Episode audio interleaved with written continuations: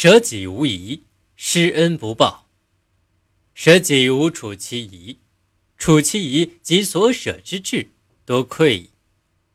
施人无则其报，则其报并所施之心，俱非矣。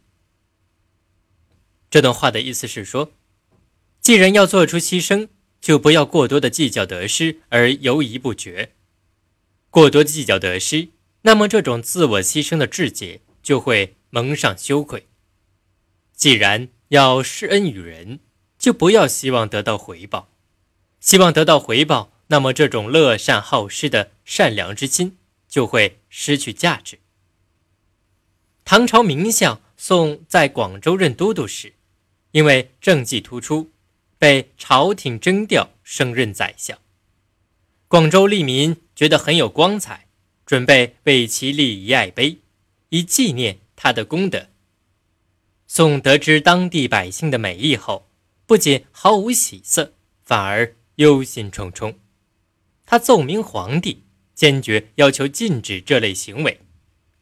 他说：“我在广州只是按照朝廷的要求履行正常职责，并未建立什么了不起的奇功异勋。”今臣荣任相职，百姓便准备立碑阿谀奉承，这实属陋习，欲革除此弊，请从臣从实。皇帝接受了宋的建议，禁止当地百姓为他立碑。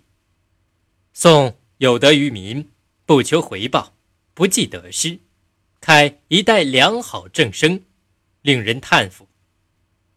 舍己为人和乐于助人是一种高尚的道德情操，但舍己时如果心存犹豫，说明其志不坚，其心不诚，也就难免会自感惭愧。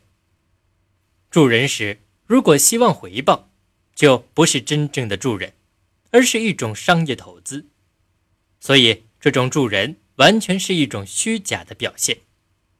这就告诉人们。要想成为一个高尚的人，必须先做一个纯粹的人。子张曰：“是见微致命，见得思义，祭思敬，丧思哀，其可已矣。此即为舍己无疑，施恩不报。”